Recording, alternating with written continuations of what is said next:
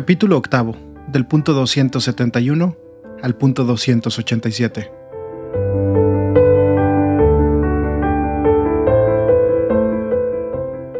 Las religiones al servicio de la fraternidad en el mundo. Las distintas religiones, a partir de la valoración de cada persona humana como criatura llamada a ser hijo o hija de Dios, ofrecen un aporte valioso para la construcción de la fraternidad y para la defensa de la justicia en la sociedad. El diálogo entre personas de distintas religiones no se hace meramente por diplomacia, amabilidad o tolerancia. Como enseñaron los obispos de India, el objetivo del diálogo es establecer amistad, paz, armonía y compartir valores y experiencias morales y espirituales en un espíritu de verdad y amor.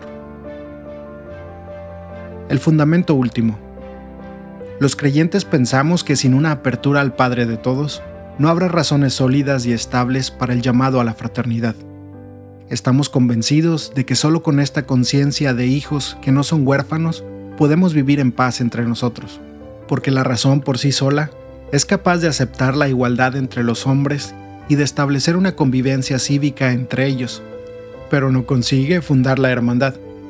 En esta línea, quiero recordar un texto memorable. Si no existe una verdad trascendente, con cuya obediencia el hombre conquista su plena identidad. Tampoco existe ningún principio seguro que garantice relaciones justas entre los hombres. Los intereses de clase, grupo o nación los contraponen inevitablemente unos a otros.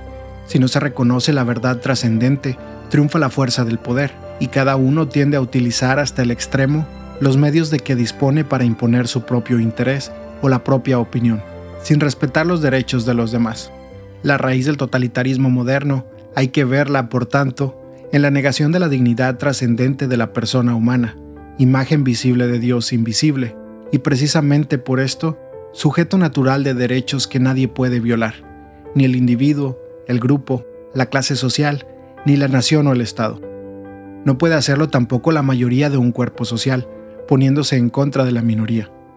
Desde nuestra experiencia de fe y desde la sabiduría que ha ido amasándose a lo largo de los siglos, aprendiendo también de nuestras muchas debilidades y caídas, los creyentes de las distintas religiones sabemos que hacer presente a Dios es un bien para nuestras sociedades. Buscar a Dios con corazón sincero, siempre que no lo empañemos con nuestros intereses ideológicos o instrumentales, nos ayuda a reconocernos compañeros de camino, verdaderamente hermanos. Creemos que cuando en nombre de una ideología se quiere expulsar a Dios de la sociedad, se acaba por adorar ídolos y enseguida el hombre se pierde. Su dignidad es pisoteada, sus derechos violados. Ustedes saben bien a qué atrocidades puede conducir la privación de la libertad de conciencia y de la libertad religiosa, y cómo esa herida deja a la humanidad radicalmente empobrecida, privada de esperanza y de ideales.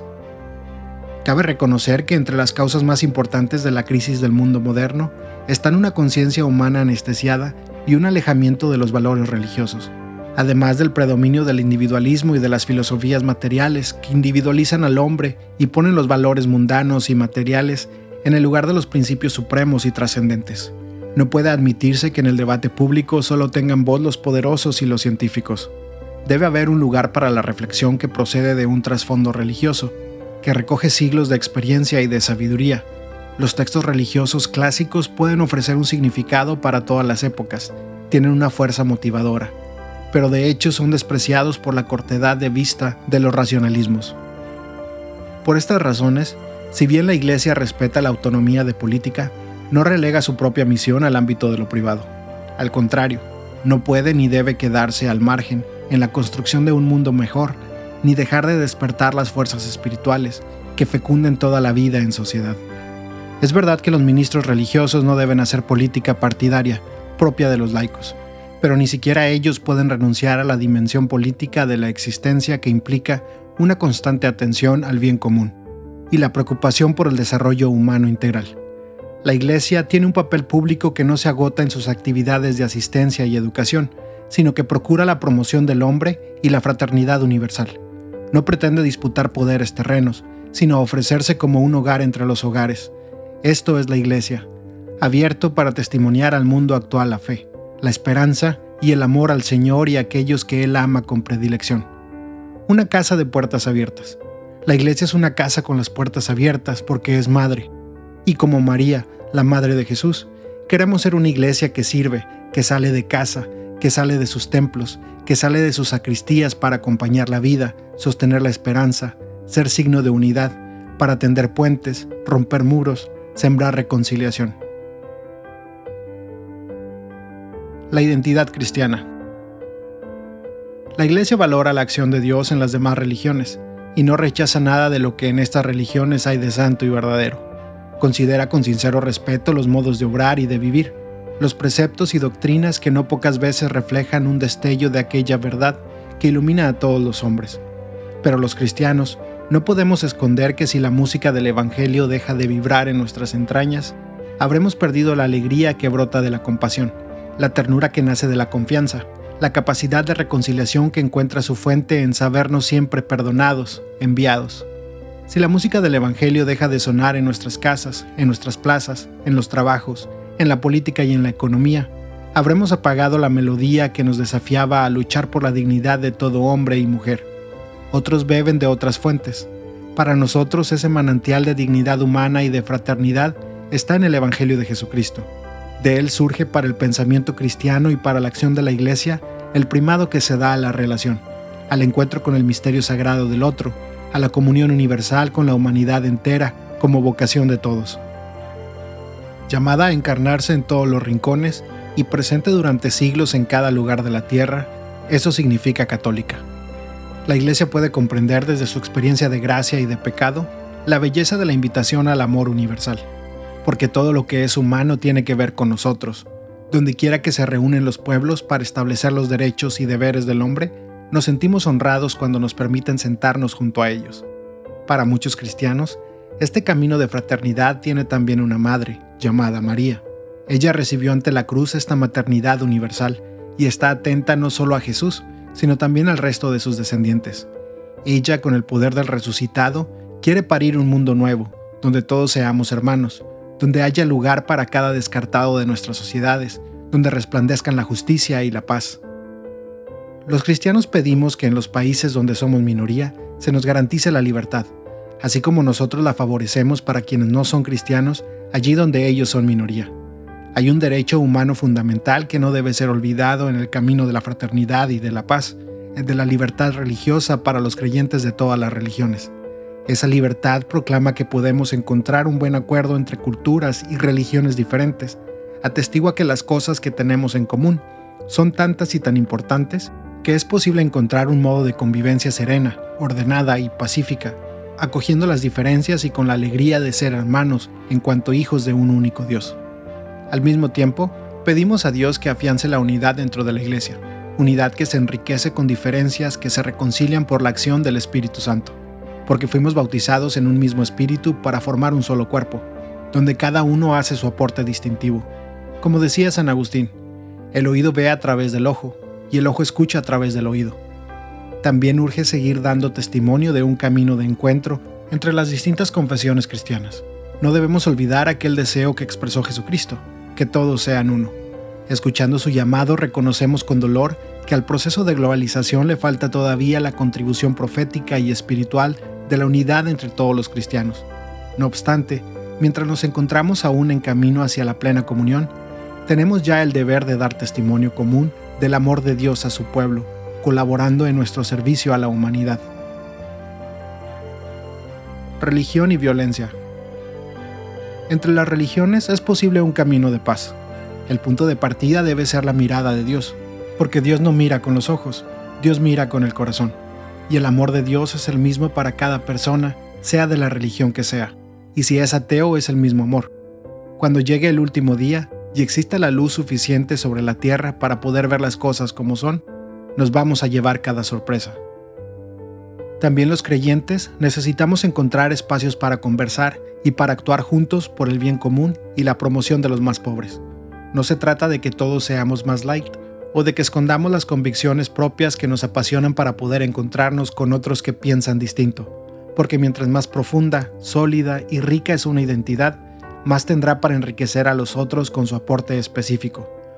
Los creyentes nos vemos desafiados a volver a nuestras fuentes para concentrarnos en lo esencial, la adoración a Dios y el amor al prójimo, de manera que algunos aspectos de nuestras doctrinas fuera de su contexto, no terminen alimentando formas de desprecio, odio, xenofobia, negación del otro. La verdad es que la violencia no encuentra fundamento en las convicciones religiosas fundamentales, sino en sus deformaciones. El culto a Dios sincero y humilde no lleva a la discriminación, al odio y la violencia, sino al respeto de la sacralidad de la vida, al respeto de la dignidad y la libertad de los demás, y al compromiso amoroso por todos. En realidad el que no ama no conoce a Dios, porque Dios es amor. Por ello el terrorismo execrable, que amenaza la seguridad de las personas tanto en Oriente como en Occidente, tanto en el norte como en el sur, propagando el pánico, el terror y el pesimismo, no es a causa de la religión, aun cuando los terroristas la utilizan, sino de las interpretaciones equivocadas de los textos religiosos, políticas de hambre, pobreza, injusticia, opresión, arrogancia. Por esto es necesario interrumpir el apoyo a los movimientos terroristas a través del suministro de dinero, armas, planes o justificaciones, y también la cobertura de los medios, y considerar esto como crímenes internacionales que amenazan la seguridad y la paz mundiales. Tal terrorismo debe ser condenado en todas sus formas y manifestaciones. Las convicciones religiosas sobre el sentido sagrado de la vida humana nos permiten reconocer los valores fundamentales de nuestra humanidad común, los valores en virtud de los que podemos y debemos colaborar, construir y dialogar, perdonar y crecer, permitiendo que el conjunto de las voces forme un noble y armónico canto, en vez del griterío fanático del odio. A veces la violencia fundamentalista en algunos grupos de cualquier religión es desatada por la imprudencia de sus líderes, pero el mandamiento de la paz está inscrito en lo profundo de las tradiciones religiosas que representamos, los líderes religiosos estamos llamados a ser auténticos dialogantes, a trabajar en la construcción de la paz no como intermediarios, sino como auténticos mediadores. Los intermediarios buscan agradar a todas las partes con el fin de obtener una ganancia para ellos mismos. El mediador, en cambio, es quien no se guarda nada para sí mismo, sino que se entrega generosamente, hasta consumirse, sabiendo que la única ganancia es la de la paz. Cada uno de nosotros está llamado a ser un artesano de la paz uniendo y no dividiendo, extinguiendo el odio y no conservándolo, abriendo las sendas del diálogo y no levantando nuevos muros. Llamamiento. En aquel encuentro fraterno que recuerdo gozosamente con el gran imán Ahmad al-Tayeb, declaramos firmemente que las religiones no incitan nunca a la guerra y no instan a sentimientos de odio, hostilidad, extremismo, ni invitan a la violencia o al derramamiento de sangre.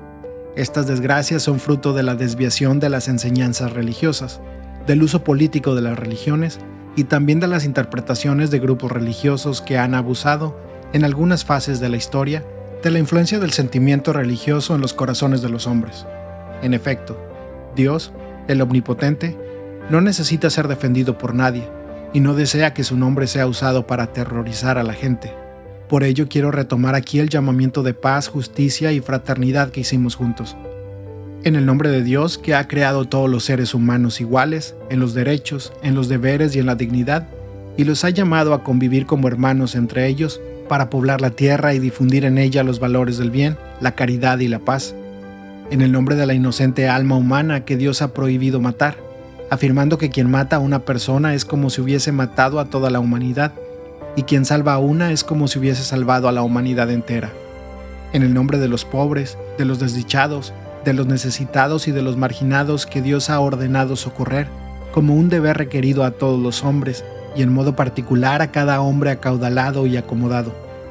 En el nombre de los huérfanos, de las viudas, de los refugiados y de los exiliados de sus casas y de sus pueblos, de todas las víctimas de las guerras, las persecuciones y las injusticias, de los débiles, de cuantos viven en el miedo, de los prisioneros de guerra y de los torturados en cualquier parte del mundo, sin distinción alguna, en el nombre de los pueblos que han perdido la seguridad, la paz y la convivencia común, siendo víctimas de la destrucción de la ruina y de las guerras, en nombre de la fraternidad humana que abraza a todos los hombres, los une y los hace iguales, en el nombre de esta fraternidad golpeada por las políticas de integrismo y división, y por los sistemas de ganancia insaciable y las tendencias ideológicas odiosas que manipulan las acciones y los destinos de los hombres, en el nombre de la libertad que Dios ha dado a todos los seres humanos, creándolos libres y distinguiéndolos con ella, en el nombre de la justicia y de la misericordia, fundamentos de la prosperidad y quicios de la fe, en el nombre de todas las personas de buena voluntad, presentes en cada rincón de la tierra. En el nombre de Dios y de todo esto, Asumimos la cultura del diálogo como camino, la colaboración común como conducta, el conocimiento recíproco como método y criterio. En este espacio de reflexión sobre la fraternidad universal, me sentí motivado especialmente por San Francisco de Asís y también por otros hermanos que no son católicos, Martin Luther King, Desmond Tutu, el Mahatma Mohandas Gandhi y muchos más. Pero quiero terminar recordando a otra persona de profunda fe, quien desde su intensa experiencia de Dios hizo un camino de transformación hasta sentirse hermano de todos. Se trata del beato Carlos de Foucault. Él fue orientando su sueño de una entrega total a Dios hacia una identificación con los últimos, abandonados en lo profundo del desierto africano. En este contexto expresaba sus deseos de sentir a cualquier ser humano como un hermano, y pedía a un amigo, ruegue a Dios para que yo sea realmente el hermano de todos. Quería ser, en definitiva, el hermano universal, pero solo identificándose con los últimos llegó a ser hermano de todos. Que Dios inspire ese sueño en cada uno de nosotros. Amén.